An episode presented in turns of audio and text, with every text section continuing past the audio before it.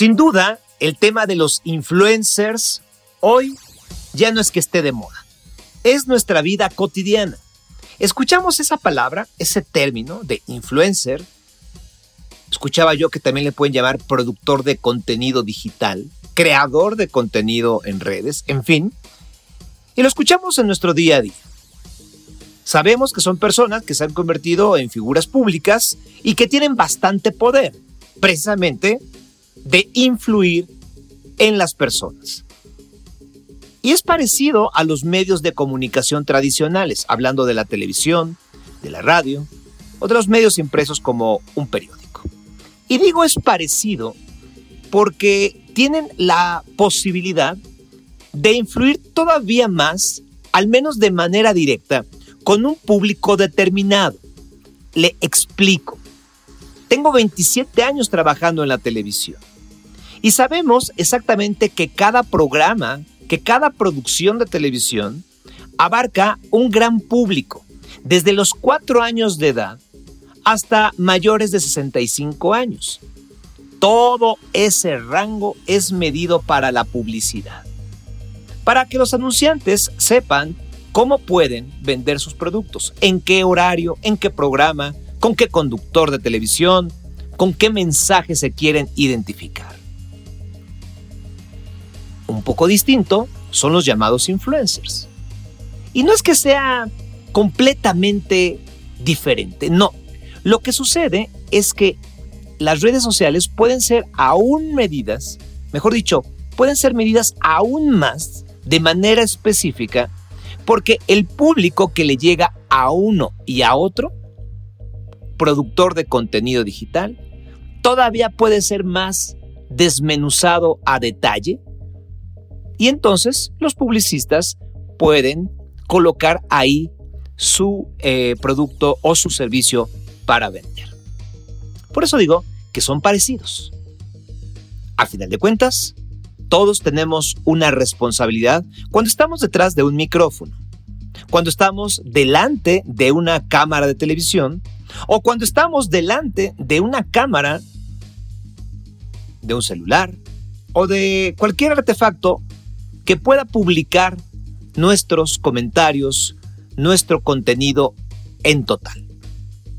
Y digo esto hablo de la responsabilidad y hablo de las posibilidades de influir, porque entonces, así como a los que somos de la vieja guardia de los medios electrónicos tradicionales, por decirlo de alguna forma, pues también los influencers tienen responsabilidades, así como derechos, también responsabilidades. Hago todo este preámbulo porque ha llamado la atención que en las últimas semanas, mejor dicho, en los últimos meses, algunos influencers han estado en el ojo del huracán, como le llaman los clásicos. Y lo han estado no tanto por las bromas pesadas que han llegado a hacer de pronto algunos, o comentarios hirientes que pueden ser otros. Han estado en el ojo del huracán algunos porque han rozado, han tocado o han cruzado el límite de lo permitido por la ley. Y no necesariamente de las reglas, algunas escritas, otras no, que deberían o que tienen las redes sociales o los canales de videos actuales. 29 de junio de este año. Por la noche, una influencer, una productora de contenido, ya desde hace varios años, Jocelyn de nombre, Hoffman de apellido, fue detenida en su hogar. Después de que se girara una orden de aprehensión, y esto porque venía arrastrando un tema de haber expuesto, de haber almacenado, de haber dicho, ya lo hablaremos con los abogados cuál es lo correcto, un tema bastante doloroso para una menor de edad en su entonces, de nombre Ainara. Y entonces, de acuerdo a lo que nos enteramos, pues se giró una orden de aprehensión por el delito, la señalaron, de pornografía infantil. Pasaron algunos días, eh, como dicen los que saben, pues se llevaron a, eh, a cabo algunas diligencias, se consultó con un juez si había los elementos suficientes para vincularla a proceso. Y si esto sucedía, tendría que permanecer recluida mientras se juntan, se reúnen, se buscan y se encuentran las pruebas para defenderla o para mantenerla en prisión. Y entonces, pues ya llevamos más de, ¿qué será? Pues ya vamos para un mes, camino hacia un mes, de que Just Stop, como es conocida en los medios digitales, pues está detenida. Por supuesto, la parte acusadora, Ainara, tiene claro que ella ha cometido un delito.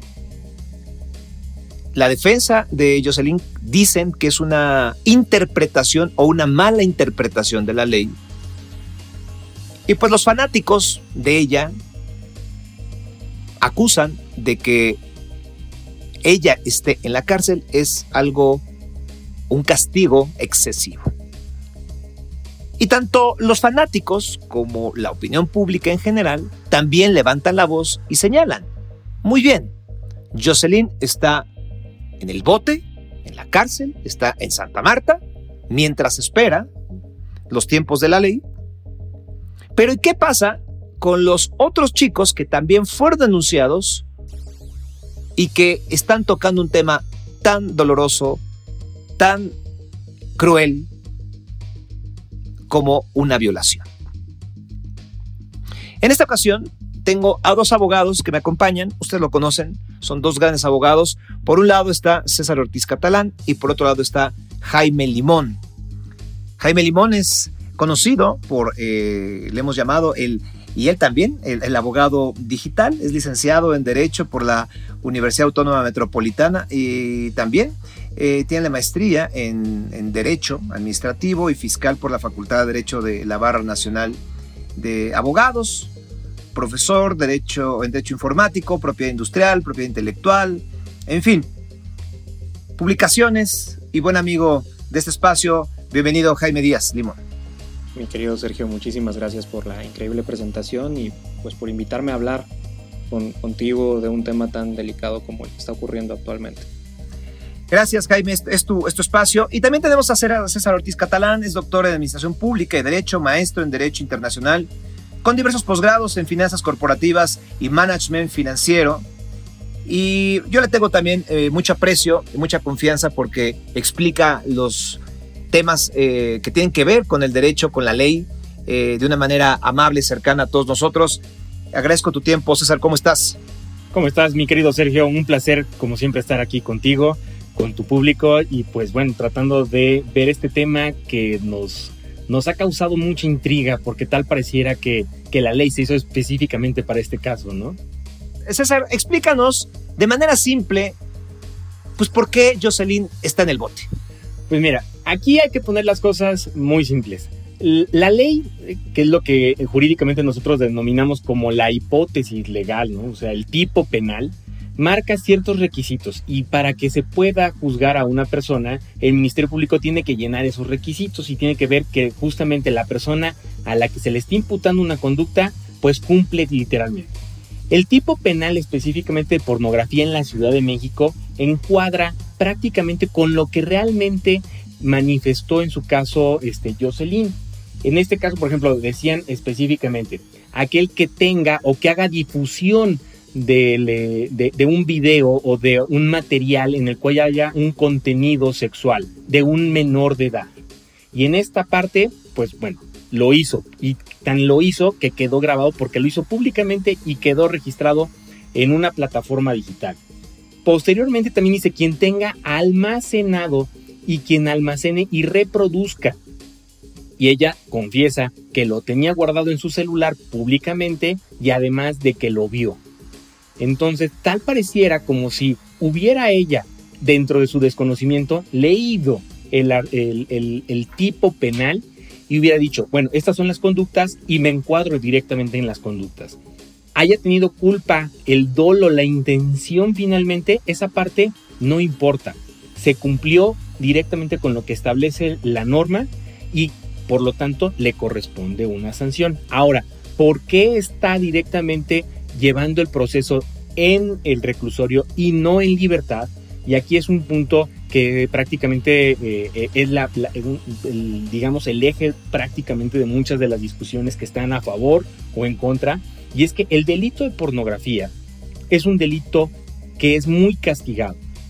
Además de que eh, por el hecho de que es en contra de mujeres y sobre todo que fue en contra de una menor de edad, lleva a que en ese momento de los hechos se, busquen las medidas legales para que la persona no pueda estar afuera y cambiar la situación jurídica como es borrar las pruebas, borrar el, el video y, y finalmente se, se, pudiera escapar directamente de la justicia. Por eso es de que lleva a cabo el proceso su juicio directamente en prisión preventiva. Todavía no se determina si es finalmente culpable o no. Todo apunta que con, lo, con, con la investigación que está realizando el Ministerio Público se podrá comprobar el delito y finalmente nada más quedará eh, por verse si hubo o no hubo directamente la intención de causar daño y se determinará si es un delito que fue doloso o culposo y por lo tanto con esa parte determinar si a, a, cuánto le corresponde la pena la que podría llegar. Sí. Eso prácticamente explicándolo ahora sí que este paso a pasito, ¿no? Claro. Jaime, eh, tú tienes experiencia también en muchos casos que tienen que ver con, con las situaciones de, pues, de este mundo digital que hoy día vivimos todos. Sin comprometerte, porque a fin de cuentas tú no eres abogado de ninguna parte, pero con este conocimiento, tú encontrarías desde tu punto de vista y tu preparación argumentos como para pensar que, que yo sí podría ser culpable. Pues me pones en una situación muy complicada, pero creo que justa, ¿no? Y para eso nos estás invitando. Eh, la primera vez que, que, tuve la oportunidad de hablar en un espacio público sobre el tema fue cuando justo me, me invitaron a Venga la Alegría. Sí. Y en aquel momento lo dije. Si la defensa se despista, si, sin hablar procesalmente, sin hablar de qué medios o datos de pruebas hubieran aportado, eh, existían muchos elementos para poder determinar, a mi punto de vista, con la simple declaración en, en un videoblog, no bastaba para establecer una responsabilidad de, grado penal. Ahora, hoy en día, la, cuestión tal y como está, la responsabilidad que se ha fijado, además de que aparentemente sí ya se tienen datos de prueba extraídos del celular, el grado de responsabilidad de Just Stop podría estar bastante marcado para que efectivamente podamos tener una sentencia condenatoria en contra de la, de la youtuber. En su momento, y lo dije, la simple declaración en un videoblog parecería que no es dato de prueba suficiente para poder decir, sí, es culpable, sí, ella tiene el video, sí, ella presenció el acto, pero sabiendo que ya tienen las autoridades el dispositivo móvil, tienen la confesión expresa de la señorita en un videoblog, y si a esto le sumamos el dispositivo móvil, si se hizo adecuadamente la extracción de ese video, es decir, legalmente, si se hizo una, una buena extracción con peritos, siguiendo cadena de custodia, este, y esto obra dentro del expediente que se está revisando actualmente para Just Stop, podríamos estar pensando que sería uno de los primeros casos de estudio y uno de los primeros precedentes jurisdiccionales en donde podemos ver este tipo de responsabilidades jurídicas de videobloggers, que evidentemente pues vamos a tener que estudiar no solamente como abogados, sino como diseñadores de plataformas, sino como administradores de las mismas, como usuarios, como generadores de contenido, como dices tú también, pensando en una futura carrera de productores de contenido, el hablarles de las responsabilidades de grado no solo de derechos de autor, civil, mercantil, sino de los probables delitos que se pueden estar cometiendo por este simple tipo de declaraciones que a lo mejor la señorita pensó que eran graciosas, ¿no? O eran una burla o inclusive hasta la enaltecían. Hoy en día, gracias a ese video, más lo que tienen del dispositivo móvil, creo que podría estar la, señora, la señorita, perdón, pensando en, en una próxima sentencia condenatoria en su espalda. César, he escuchado muchos comentarios y debo, debo decirlo de manera pública. Yo no tengo pues ganas de molestar a Jocelyn ni tampoco de sostener eh, una injusticia, si es que así se le dictara una injusticia a ella, ¿no? Pero donde sí he encontrado un debate eh, frecuente, incluso en personas que aparecen en los medios de comunicación, en la televisión o en la radio, que se han atrevido a decir, y yo subrayo esta palabra a título personal, se han atrevido porque no estoy de acuerdo, dicen que no es tan grave, que hay cosas más graves en el país y en el mundo que el delito por el cual está siendo investigada o está siendo al menos señalada. Cuéntanos por favor y explícanos esta parte de por qué pornografía infantil, que suena muy fuerte, y que de hecho lo es, pero para mucha gente solo suena muy fuerte, y ella no hizo nada grave o no tan grave. Explícalo de una manera clara, César. Mira, eh, en esta parte es, es algo que, de repente todos decimos, bueno, no es lo mismo que alguien que robe una manzana a alguien que robe un banco, ¿no? Eh, y es finalmente el, grado de lucro con el que se puede eh, tener en, cierto momento o la necesidad que se tuviera. Eh, en este caso, ¿por qué además está convirtiéndose todo esto en una parte de un delito grave que termina conforme al, tipo penal eh, de, ser más llamativo? Porque finalmente se trataba de una persona que tenía fama pública y que además recibía dinero por sus transmisiones. Pero vamos a regresarnos dos pasitos antes. La pornografía, eh, bueno, los delitos, vivimos un, bueno, antes, vivimos en un estado de derecho. Y como vivimos en un estado de derecho, hay leyes que seguir y esas leyes finalmente pues se, se, hacen para permitir una sana convivencia. Y para que, eh, como bien lo, lo, hemos señalado en algunas ocasiones, mi derecho de la libre expresión, de la libre, de la, de la libre eh, publicación y manifestación de ideas está limitado siempre y cuando yo no llegue a lastimar la reputación, la imagen de otra persona.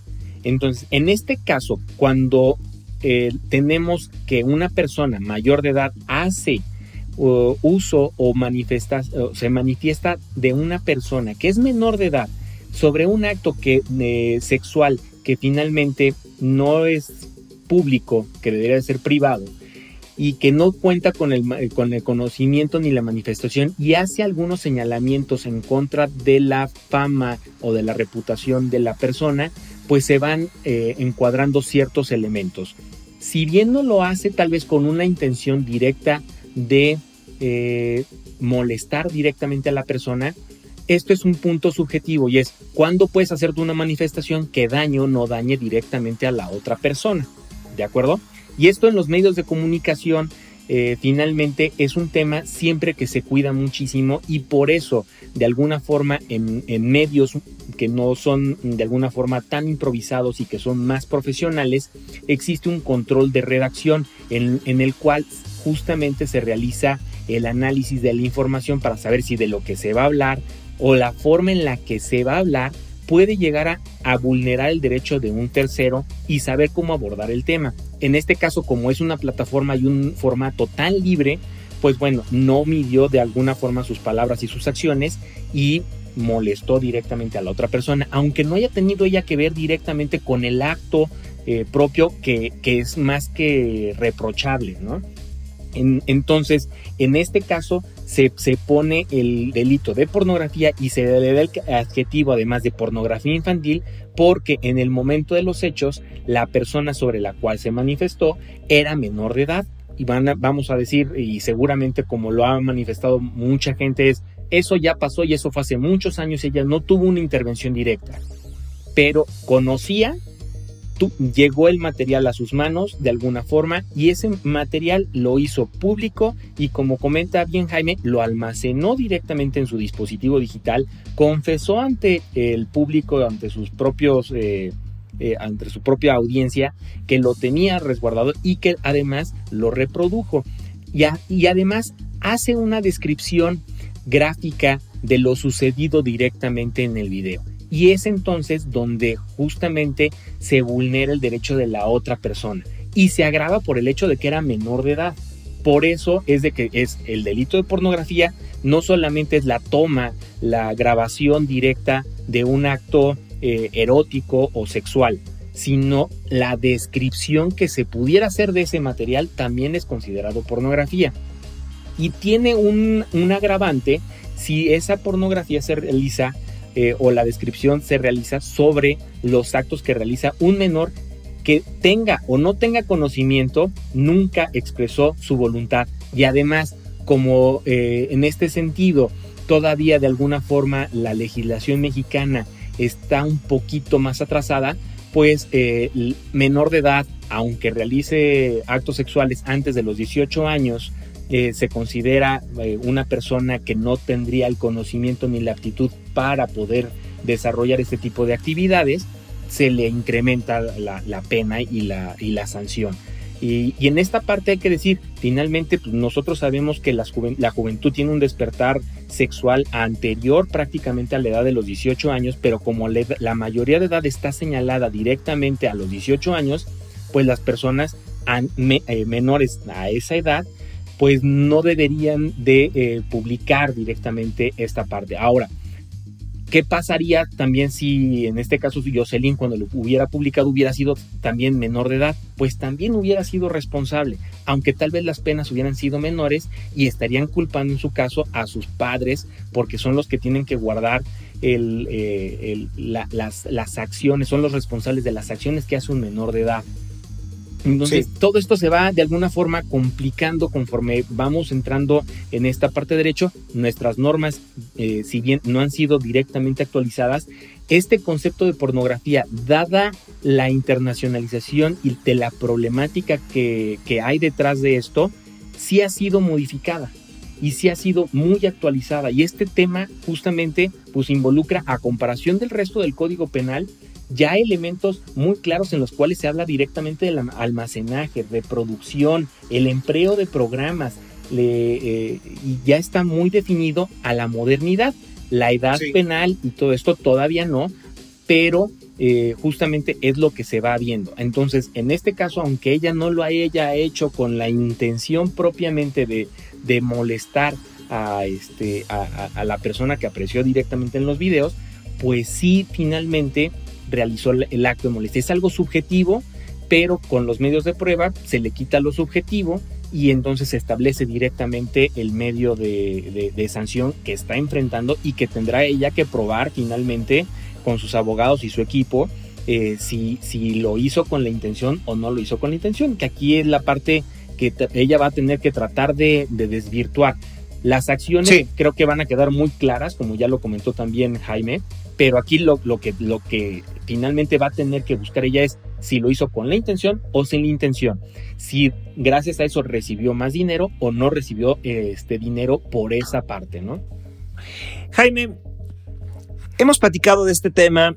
Eh, sé que estás muy cercano a ello porque pues has llevado casos de personas que por el mal uso, eh, el abuso incluso, de, imágenes que le pertenecen o que simplemente sin saberlo fueron grabadas y fueron publicadas, pues esto le cambia la vida a la persona, a la persona en cuestión, a la víctima. Yo he escuchado eh, comentarios también de que, bueno, pues Ainara también es culpable. No, no nos detengamos en esa parte, porque pueden ser comentarios en la ignorancia, absurdos o como cada quien lo, quiera decir. Pero sí me gustaría que tú nos explicaras eh, en tu experiencia y en esta parte de cómo un video y cómo los comentarios de una persona influyen en la vida de, la otra. Y es que les voy a poner este ejemplo y tal vez ustedes lo compartan, a todas las personas que nos están escuchando. Yo me, yo me enteré del caso de Ainara, de que fue golpeada por unas niñas como ella y no sabíamos la razón. La razón, aparentemente, fue por el video que Jocelyn describió de una manera puntual y entonces ahí nos enteramos de algo que nadie quiere enterarse, que es la presunta violación de una niña. Jaime, explícanos cómo, cómo esto afecta en muchos sentidos. Mira, ah, justo es uno de los escenarios que se ha pretendido cambiar un poquito con el proceso penal mexicano, con las reformas que han, eh, sido aprobadas a nivel tanto nacional como a nivel local, eh, todo este proceso relacionado con ley Olimpia y evidentemente con también el, combatir la revictimización.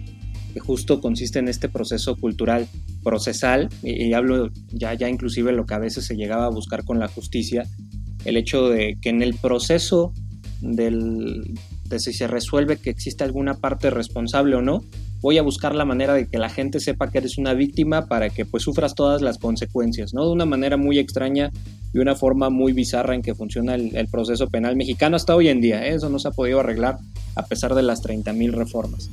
Dentro de la forma en que llega a afectar este tipo de, de actos, sobre todo un menor de edad, cuando uno llega a ser consciente del alcance que pueden llegar a tener el ciberespacio, evidentemente llega a tener afectaciones muy grandes. Hoy en día y quizá algunos de los que nos estén escuchando o muchos de los que nos estén escuchando llegarán a criticar la fuente que estoy a punto de, citar, pero Facebook Academy, una de las, de las zonas, uno de los engranes académicos que tienen estas grandes este, redes sociales, ha dedicado su esfuerzo no solamente a, vendernos productos, sino también a buscar cómo mejorar la, la experiencia de la educación de los menores de edad, cómo mejorar el cuidado que se tiene respecto de ellos y dentro de los datos alarmantes que, ha arrojado Facebook Academy, ha demostrado que por lo menos 6 de cada 10 niños sufren este famoso cyberbullying. 6 de cada 10 niños. Independientemente de filtros parentales, independientemente de la vigilancia que podamos llegar a tener en escuelas, de firewalls, de antivirus, de si utilizo las plataformas Messenger Kids o no. O sea, independientemente de eso, ahí está la estadística. Y a nivel mundial, o sea, no estoy citando a la Asociación de Internet MX, no estoy citando este, al INEGI, no, me estoy yendo a nivel global, dentro de los varios millones de, usuarios. ¿Por qué Facebook Academy comenzó a prestar atención a la cantidad de niños que eran abusados dentro de su plataforma?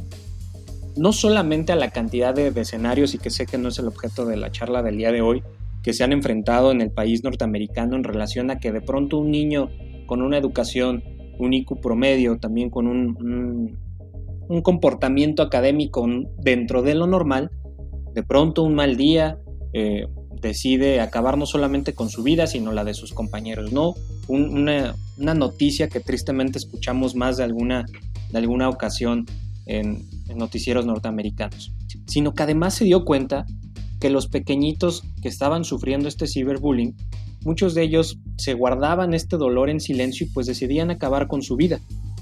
No solamente era un hecho de lo niego, no solo era un hecho de no lo se lo voy a contar a mis padres o a mis tutores o al mayor de edad que tenga más cercano que me ayude a entender lo que estoy pasando y cómo enfrentarlo, sino que se dio cuenta que justo en esta modernidad líquida donde todos, absolutamente todos debemos de tener resultados rápidos, nuestros pequeñitos decidieron, pues bueno, el resultado más rápido con el cual puedo llegar a enfrentar esta realidad y acabar con la misma es deteniendo mi vida.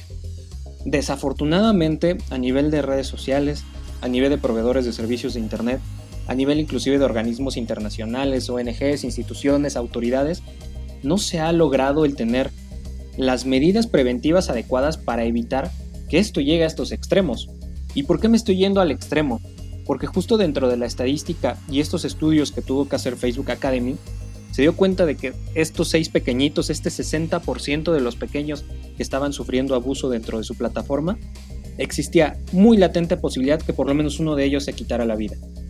Es decir, de cada 10 niños dentro de Internet, dentro del ciberespacio, uno de ellos, que lo podemos tener al lado, enfrente, puede ser nuestro primo, nuestro hijo, puede ser nuestro hermanito, podría estar pensando en quitarse la vida porque en silencio está sufriendo y está viviendo una batalla que el ciberespacio le hizo enfrentar y que nadie lo preparó al respecto, ni en la escuela, ni en las instituciones, ni los padres, y pues de pronto efectivamente puede llegar a afectar. En el caso mexicano, los casos que nos ha tocado llevar a través de, del INCIBE, desafortunadamente han ocurrido escenarios en los cuales los padres tratan de agotar medidas tradicionales como pensar en una demanda de daño moral que puede llevar muchísimo tiempo y cuando estos asuntos llegan con nosotros, con, abogados como el, buen César Ortiz Catalán, como un servidor, como otros abogados que están muy capacitados en la materia y que entienden la celeridad que requiere este tipo de asuntos, de pronto el pequeñito ya sufrió demasiado daño. Ya es un daño reputacional en el grado que ya no pueden estar en la misma escuela, ya no pueden estar en la misma colonia. Y vaya, los asuntos que nos han tocado y lo hemos platicado inclusive fuera del aire y en el aire, donde inclusive el pequeñito ya no puede estar en el mismo estado ¿no? Muchos me dirán, sí, pero ¿de qué estado estás hablando, Jaime? Hemos tenido casos de pequeñitos donde a lo mejor ya no pueden pisar estados como Aguascalientes, Tlaxcala, estados que son relativamente pequeños, pero que la afectación a su reputación, a su vida diaria, a la forma en cómo se desenvolvían, les impide tener ya una niñez normal. ¿Qué prefieren hacer los padres? Pensando en una medida eh, drástica, pero la única viable, pues nos tenemos que mudar ya a otro estado o bien a otro país pensando en darle una probable vida digna a estos pequeñitos. Y Jaime, eh, voy a agregar algo eh, basándonos en el, en el, caso de Joss y no voy a, decirlo porque no quisiera incurrir en un delito. Así, así, de, así nos tenemos que, que, cuidar y no lo digo como para, para cuidarnos en lo oscurito, sino por el respeto también que merecen los involucrados, en este caso Ainara. Eh, Jocelyn la, no solamente describió el video, sino también hizo un editorial y la, la señaló, la, le, puso un adjetivo eh, eh, peyorativo, agresivo, brutal, y entonces sí la revictimizó, ¿no? Porque entonces para mucha gente, esta chica no era una víctima, sino era una chava que que, promovió o que provocó algo que ella no aceptó. Entonces, lo, quiero decir como para reforzarlo y yo insisto, no voy a, describir cómo Jocelyn describió a Inar. Eh, César, hablando del delito y de las penas, eh, ¿de, qué, ¿de cuántos años o, o, de qué pena podría tener mínimo Jocelyn en el caso de ser señalada culpable, que sé que todavía falta mucho para eso? Y pues bueno, mira, va a determinar mucho. El tipo penal específicamente menciona que se pueden imponer de 7 hasta 14 años de prisión por el delito. ¿De acuerdo? A este, entonces, eh, eso se determinará finalmente a, través de, la manifestación que haga la defensa y la fiscalía. Eh, y puede y se determinará sobre todo la parte que comentábamos mucho que es el grado de culpabilidad y la intención con la que se hizo, así como también lo explicaba de alguna forma Jaime, el daño que logre probar eh, la, contraparte, específicamente en cuanto a, su daño psicológico, emocional, reputacional. Y esos son elementos muy difíciles a veces de probar, pero que eh, en, en, algún caso pues existe la forma de los dictámenes periciales en materia de psicología, eh, la, fama pública, cuánto cuesta la fama pública, cómo se daña tu fama pública y, algo muy importante, al momento en que se utilizan justamente medios digitales, pues no es de que solamente te va a perseguir un, un tiempo, te puede perseguir toda la vida. Entonces, ¿hasta cuándo llega justamente el derecho al olvido? ¿Cuánto va a ser? ¿Cómo lo puedes borrar directamente de todas las plataformas? ¿Se puede borrar de todas las plataformas? O ya queda grabado directamente ese punto en tu vida y cualquier persona que, escuche tu nombre va a saber que estuviste relacionada directamente con este, con este tipo de, asuntos. Entonces, eso es lo que finalmente se va a tener que, medir y es lo que va a, determinarse si es de 4 o de 7 años. Y eso es un punto muy importante porque de eso derivará específicamente el saber si, si puedes obtener una libertad o vas a tener que cumplir la sentencia directamente también eh, recluido, ¿no? Entonces, esos son específicamente los puntos en los cuales eh, tiene que, existe el, tema de, saber si es culpable, no es culpable, si tiene la intención, no tiene la intención, si lucró con eso, no lucró directamente con, con el material si cuánto dañó la reputación de la otra persona, cuánto, va, cuánto ha sufrido la otra persona o cuánto va a sufrir. Y como lo hemos manejado también en algunas otras ocasiones, eh, eh, hablando específicamente de este tema, ¿cuál puede ser una alternativa antes del juicio? Eh, que no es una alternativa que en este momento ya se pueda dar por el tipo de delito, que es que se pueda llegar a algún tipo de arreglo económico porque finalmente el arreglo económico está eh, o los medios alternativos de solución de controversias en este carácter, pues están limitados a otro tipo de delitos, no a los delitos de, de, alguna forma tan graves como puede ser el de la pornografía. Entonces, ¿se puede llegar a algún tipo de arreglo? Sí, sí se puede llegar a algún tipo de arreglo siempre y cuando las dos, las dos partes estén de acuerdo, pero eso no va a quitar finalmente de que el juez y la fiscalía sigan en parte con el proceso y aunque ya no haya un daño que reparar, se determine algún tipo de sanción, ya sea algún tipo de sanción de trabajo comunitario, alguna parte de una pena privativa de libertad muy menor eh, o la mínima establecida directamente por la ley que se pueda eh, sustituir por una fianza por eh, estar yendo a firmar directamente cada, cada semana eh, por trabajo comunitario y además de una multa económica a la que sería directamente acreedora. Eso es prácticamente el panorama en cuanto a las sanciones y a las repercusiones de lo que le podría esperar directamente a Jocelyn y habrá directamente esto que, eh, que manejarlo. Hasta ahorita, hasta donde se ha visto, es no se tenía directamente la intención, se desconocían directamente también las consecuencias y prácticamente de lo que se está ahorita viendo es si efectivamente con la divulgación de este material y la descripción que se hizo se obtuvo algún tipo de beneficio económico y con esa parte fijar directamente algún tipo de forma de resarcir el daño, ¿no? Eh, Jaime, aprovechando esto que comenta César de saber si se obtuvo un beneficio, hasta donde lo sabemos, el video donde Jocelyn eh, se expresó y describió así la situación con Ainara eh, fue bajado, o sea, ya no, no estaba en, en, su canal. Sin embargo, supongo que hay formas de saberlo a través de consultando a YouTube. cómo, cómo, se actuaría en este caso? Es relativamente sencillo. Digo, independientemente que creo que el, el, objeto o el tipo del delito no es, no es revisar si hubo lucro o no, este, es relativamente sencillo. Y digo relativamente sencillo porque efectivamente las plataformas nos pueden ayudar. Todo dependerá de si el abogado que pretende ofrecer la prueba, el, el juez que está llevando la causa lo permiten. Plataformas como YouTube que dependen de este gran coloso y titán omnipresente que llamamos Google, tienen en su servidor absolutamente todo. Y digo, cuando digo absolutamente todo es porque realmente tienen todo y sé que será objeto de otra charla, lo hemos platicado antes, pero resguardan desde nuestra ubicación, nuestras preferencias, cookies, lo que hemos buscado. Lo único que suele ahí como medio olvidarse es cuando estamos en medio incógnito, que no quiere decir que los proveedores de servicio de Internet o el dueño del servidor no lo están revisando. ¿Por qué comento todo esto? Si nosotros leemos los términos y condiciones de herramientas y de aplicaciones como es YouTube, inclusive que es muy similar, hasta más estricta para eh, YouTube Creators, les dice a todos, vas a subir tu contenido. Tienes que estar consciente que el contenido que llegues a subir, tú eres el titular de los derechos de autor. Sí, va, ok, acepto términos y condiciones. Ah, pero ¿qué crees?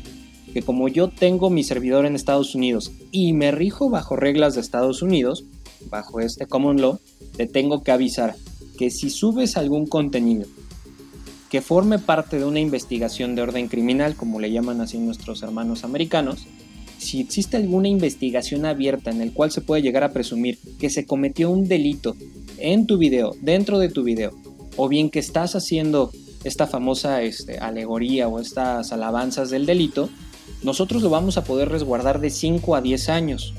Si no detectamos que existe algo abierto de esa naturaleza, a los 5 años lo borramos después de que tú lo borraste. Listo, ahí se acabó la historia. Sin embargo, si alguna autoridad de tu nacionalidad o alguna autoridad local, estamos hablando de alguna autoridad de Estados Unidos de América, me solicita esa información, yo me veré obligado a entregarle esa información, porque de pelearme jurídicamente contigo como creador, a pelearme con una autoridad investigadora de tu país o de mi país, prefiero aventarme el pleito contigo después. Evidentemente te notificaré que alguien me lo está pidiendo. Ahora, poniéndolo muy práctico y esto que sirva de tip para los abogados que nos pueden llegar a estar escuchando, o bien para aquellos que han sido víctimas de algo similar, aunque sean videos con muy pocas views. El abogado que les está llevando el proceso le puede decir al juez o al Ministerio Público de la causa que pueden hacer un Law Enforcement Requirement. Es un apartado dentro de todos estos sistemas y herramientas que tienen establecidas Google, WhatsApp, Instagram, Messenger y demás, en el cual a través de un correo institucional de la Fiscalía o del Poder Judicial Federal pueden solicitar, señalando el expediente criminal abierto. Hablo criminal porque así lo señalan en las políticas. ¿Quién es el probable responsable y por qué están haciendo esta solicitud? En un párrafo, solicitando específicamente para qué les serviría ese contenido y si hacen esta solicitud institucional, insisto, a través de un correo institucional, ya sea de agente este, fiscal, es decir, Ministerio Público, o bien de un juez, ya sea de control de causa a través de un correo institucional del Poder Judicial de la Federación o poderes judiciales locales, las plataformas en, un lapso más o menos de una a dos semanas mandan esa información. Ahora bien, si es un caso urgente donde se llega a involucrar la vida de alguna persona, la integridad de una persona o bien algún menor de edad, sobre todo por supuesto con agravantes de que esté en peligro su vida o su integridad, estas plataformas se comprometen a responderte de 24 a 48 horas, aun cuando el titular de ese video hubiese optado por borrar el contenido de una manera muy cobarde, no como diciendo, ya lo borré, ya no hay daño, no, se le puede solicitar a las plataformas el respaldo en servidor, se le puede solicitar cuántas views tuvo, en qué países estuvo disponibles, durante cuánto tiempo y si llegó a monetizar, cuánto se llegó a monetizar. El tema de la monetización yo lo utilizaría más como para temas de derechos de autor o como algún tema relacionado justo con una reclamación de daño moral. Pero si queremos sacar toda la carnita, desmenuzar el video y de qué manera se llegó a explotar y difundir en el ciberespacio, no hay mejor que tocar la puerta de quien tiene almacenado ese video en este momento, que es YouTube, lo cual nos llevaría entonces a la pregunta del millón. Entonces YouTube, al tener almacenado este video dentro de su servidor, ¿también podría perseguir una causa criminal? Ya será para otra, otra sesión, Sergio. Ah, buen tema nos dejaste ahí, ¿eh? Sí fue, sí fue un gran, como decimos en la, en la televisión, un buen teaser. Eh, César, Jaime, me gustaría que cerraran con alguna eh, eh, pues alguna reflexión y, se los voy a pedir de esta manera.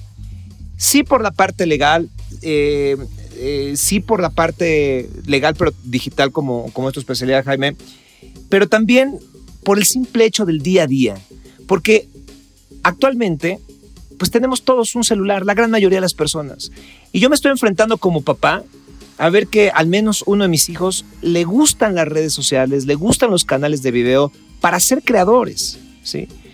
Entonces creo que es ahí donde nosotros como papás tenemos que ponernos las pilas y realmente hacer conciencia de que una camarita con un chorro de píxeles y con un chorro de efectos especiales y ahora con tantas aplicaciones para crear, se está convirtiendo en un arma de doble filo. Te escucho, César. Mira, Sergio, creo que en esta parte tenemos que, saber específicamente algo muy, muy simple para ser responsables y es tener sentido común.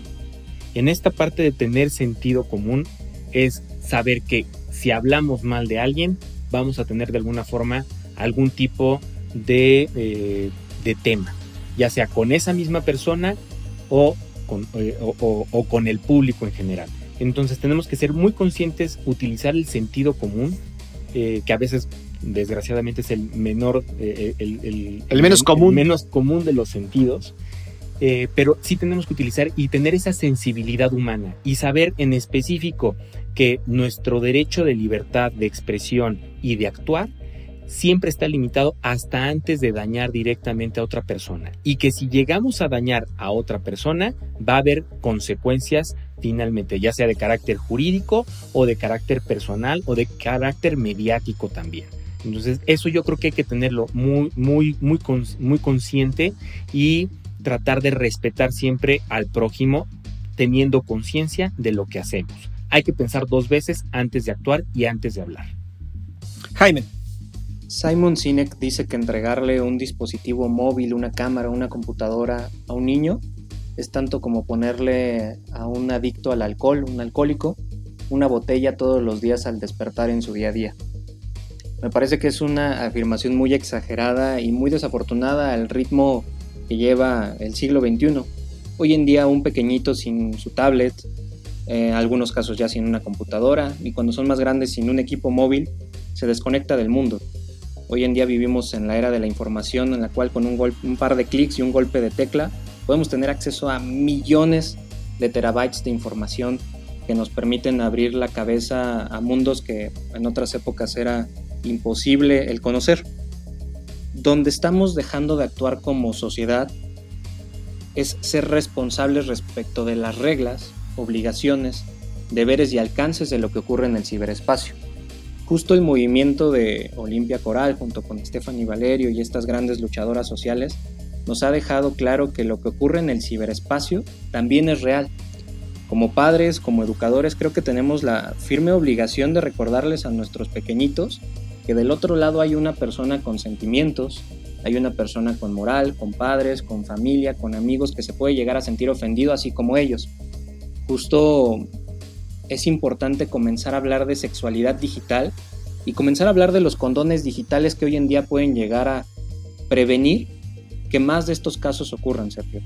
Justo me he enfrentado a este tipo de charlas ya no solo en la universidad, sino en la preparatoria, en la secundaria, en la primaria y para mi sorpresa, hace un par de meses tuve que dar una charla a nivel de kindergarten para padres de familia que no sabían cómo controlar el uso de la tecnología con sus menores de edad. Si sabemos que le vamos a dar un dispositivo a un pequeñito con acceso a Internet, lo menos que podemos hacer es explicarles las reglas mínimas de supervivencia en este ciberespacio. Muy bien, pues es un placer, es un honor siempre tenerlos como asesores, como especialistas en los temas. César, muchas gracias. ¿En dónde te puede encontrar el público de Sin Duda? Mira, directamente ahora sí que en, en Twitter me pueden encontrar en la página del despacho clear-méxico y a través también del correo electrónico donde podemos recibir sus dudas y contestárselas, que es cesar.catalán.clearmexico.com. ¿En dónde te buscamos a ti, Jaime? Eh, soy altamente secuestrable, mi estimado Sergio. Entonces me pueden buscar en todas las redes sociales como Jaime Limón o como abogado digital, en el correo es de personal que es soy arroba o en el correo institucional presidencia arroba les agradezco su tiempo, eh, su claridad para, expresar estos conceptos que se nos puede ir, eh, se nos pueden ir de la mano a, las personas de a pie. Y yo me despido con la siguiente reflexión. Sin duda, este tema es polémico. Sin duda, hay gente que piensa que están exagerando con yo. Sin duda, hay una víctima. Tenemos que hacernos responsables de nuestros actos. Pero antes de llegar a esto, creo que tenemos que tener empatía con las personas. ¿Para qué juzgamos? ¿Para qué señalamos? Si nosotros no sabemos toda la verdad. Si nosotros no estuvimos ahí. Si nosotros somos mayores de edad y podemos comprender a lo que una o un menor se puede enfrentar, víctima incluso de su propia inmadurez. Este tema no lo veamos así de simple. No comparemos tampoco los delitos o los que pueden ser delitos. Cada uno de los actos tiene consecuencias, independientemente si para nosotros es injusto o no. Y sí, hay la presunción de inocencia, pero también vivimos tiempos en donde los hechos nos han demostrado que tenemos que escuchar, creer y en este caso, lo reitero, respetar a la víctima o a la presunta víctima. Sin duda, soy Sergio Sepúlveda. Hasta la próxima.